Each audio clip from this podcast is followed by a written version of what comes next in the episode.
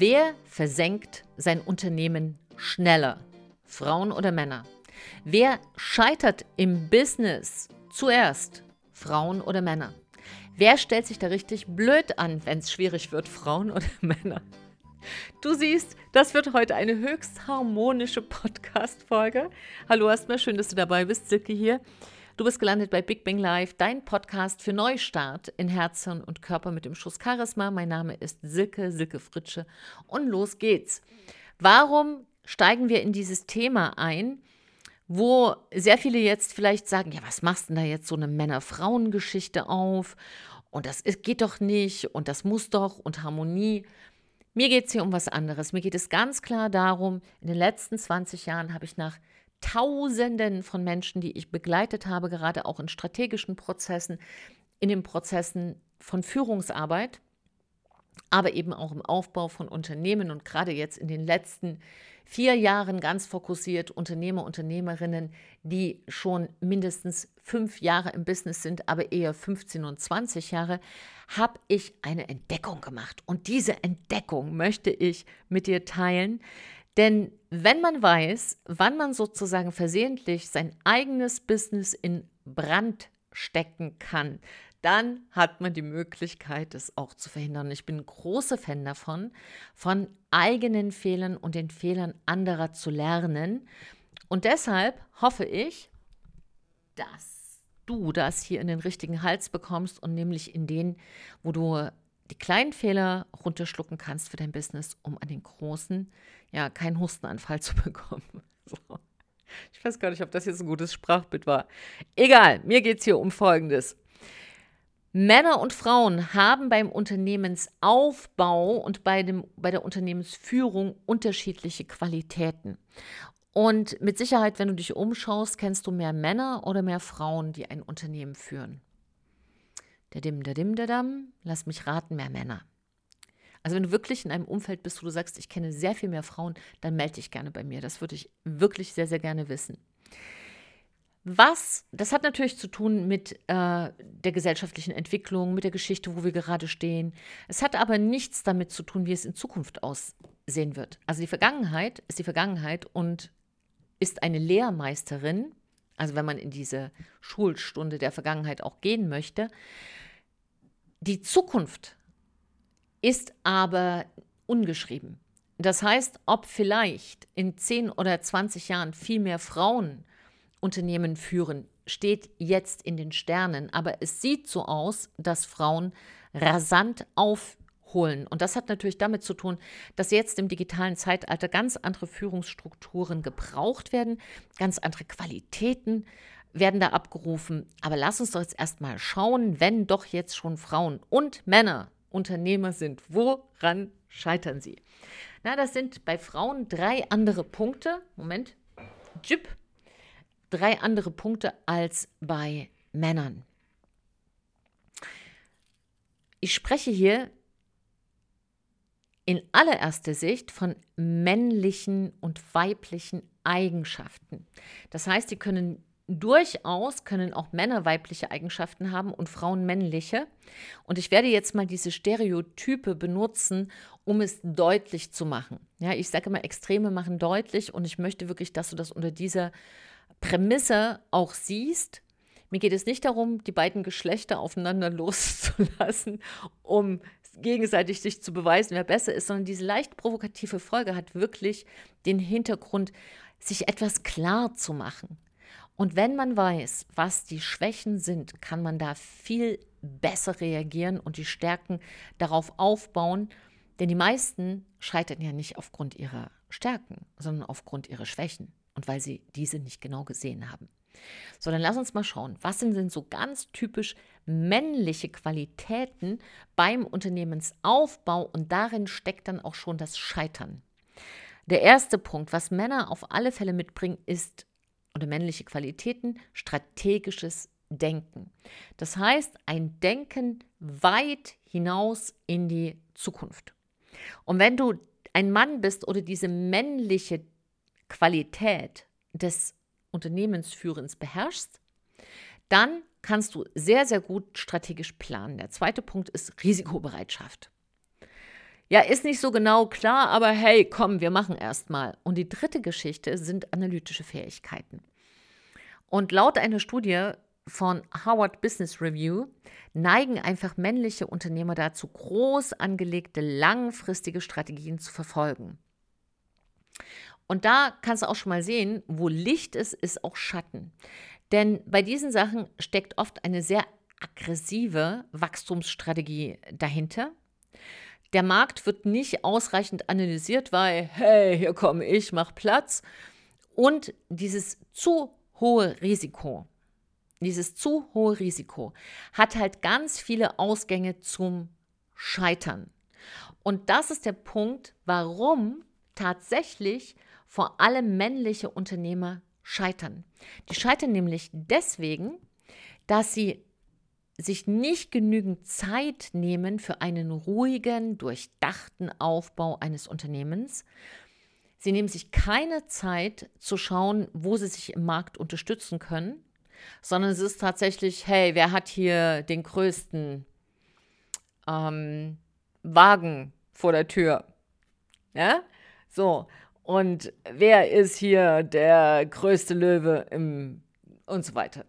So, das heißt, diese, diese Art, sich zu präsentieren im Umfeld, ist ja nur ein Symptom, wie sich das Denken präsentiert.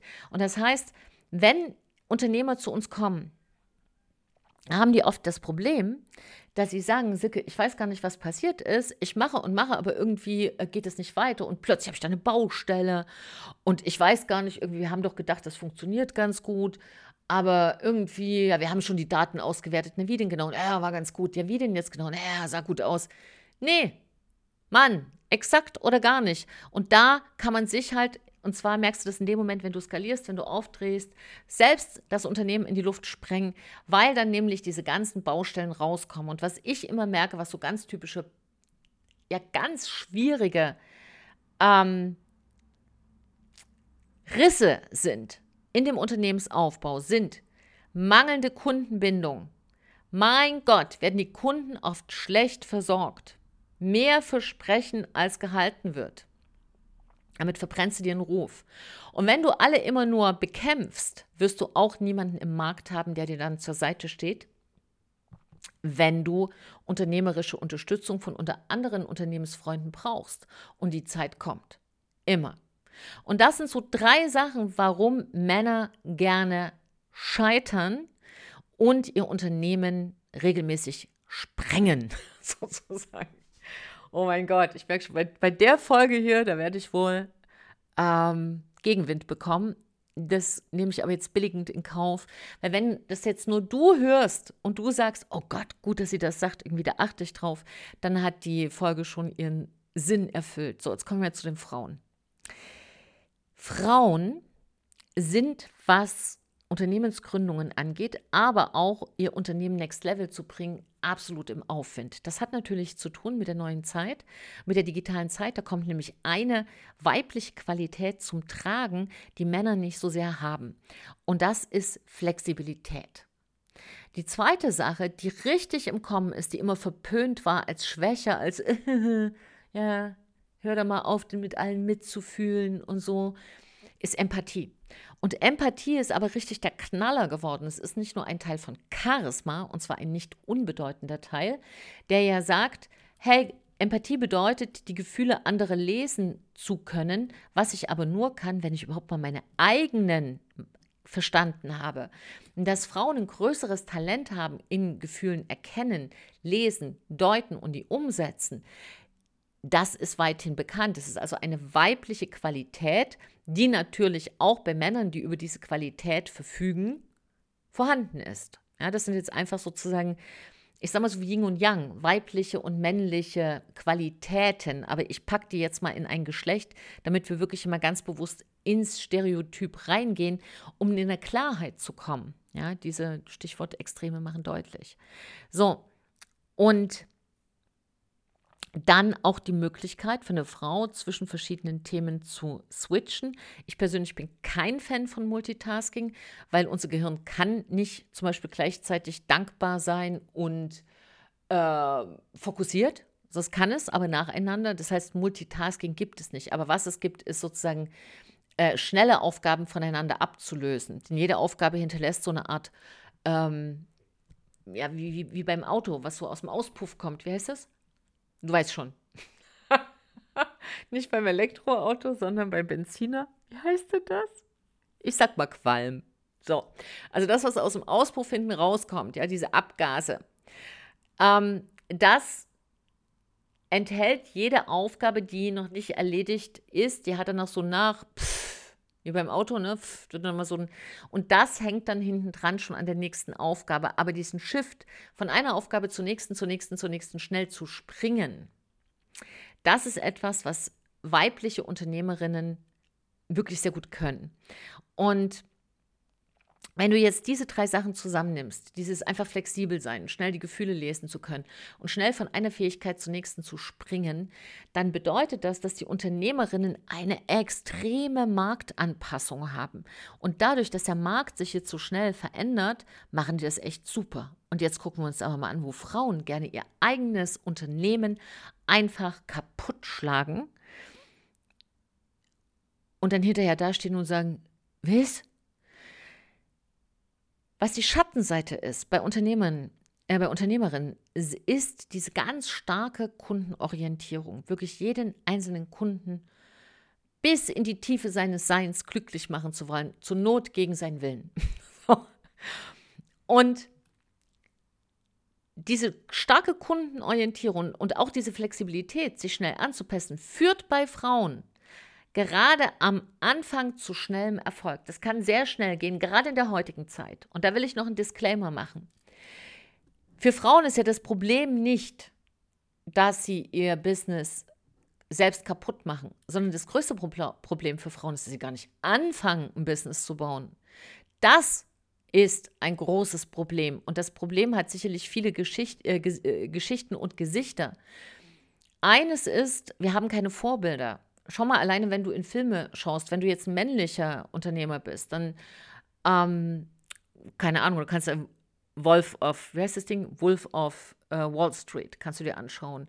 Du kannst dir Suites anschauen. Du hast so viele Möglichkeiten, dir Filme anzuschauen, um dein eigenes Vorbild zu finden. Wenn du eine Frau bist, dann kannst du vielleicht noch angucken, der Teufel trägt Prada, aber wer will denn so, so eine bekloppte kalte Chefin sein. Kein Mensch will so eine Chefin sein, ja, so eine gestörte Psychotante. Ähm, das heißt, Frauen haben überhaupt keine Vorbilder für erfolgreiche Unternehmerinnen. Die muss man wirklich suchen auf dem Markt. Die muss man suchen.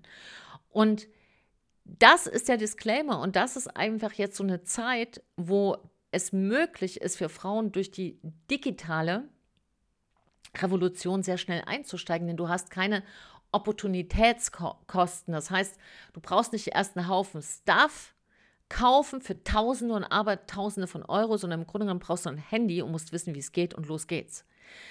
Und diese Form, leicht ins Business einzusteigen, wird einfach die Waagschale zwischen Männern und Frauen extrem verändern. Ich spreche das jetzt hier ein im Jahr 2023 und ich weiß schon, dass jetzt viele mit den Augen rollen und sagen, ach Quatsch und so und das muss man.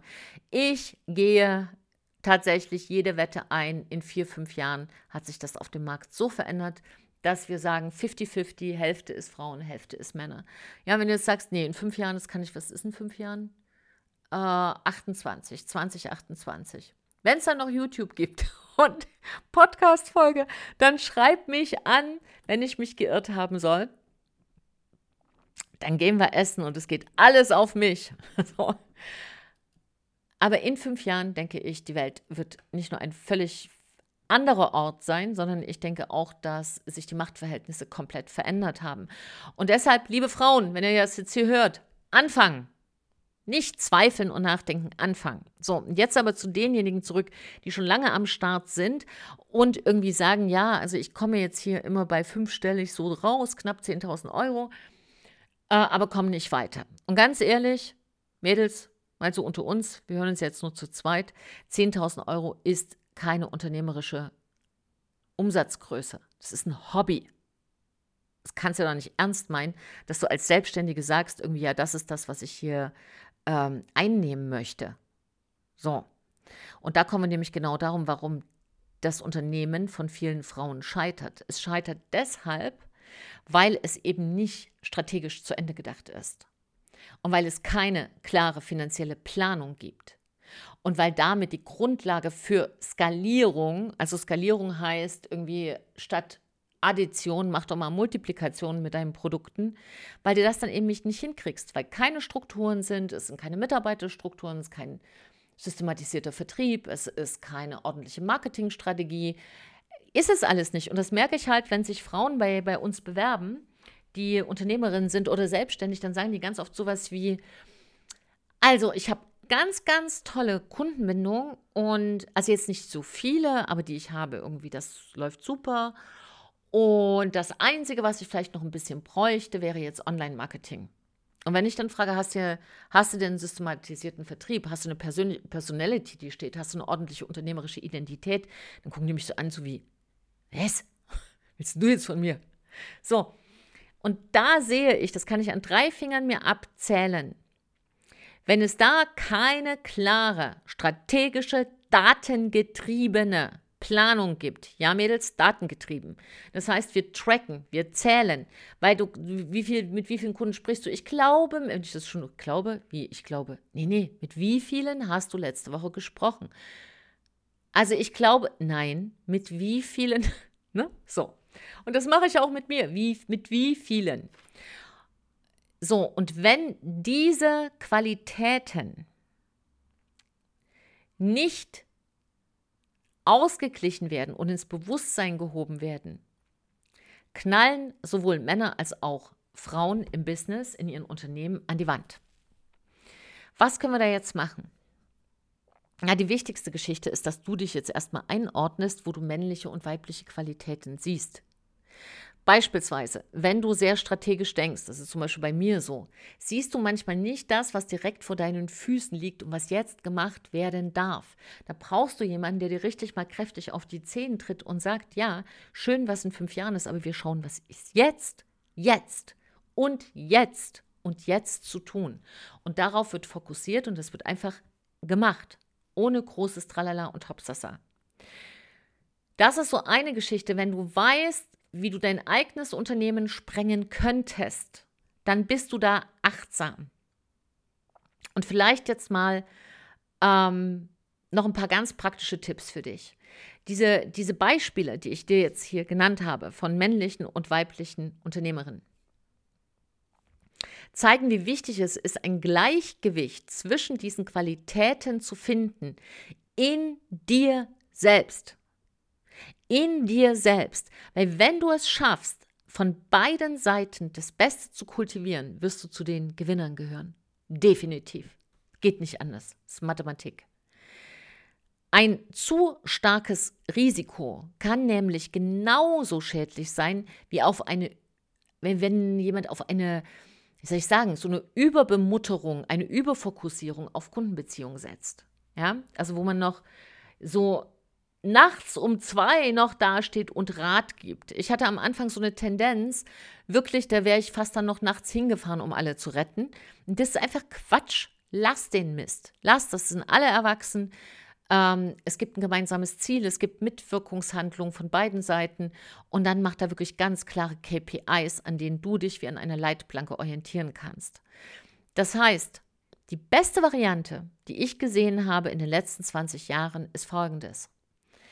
Wenn du es schaffst, strategische Weitsicht mit der Fähigkeit, sich schnellstens an Veränderungen anzupassen, verbinden kannst, dann wirst du dein Unternehmen nicht schrotten.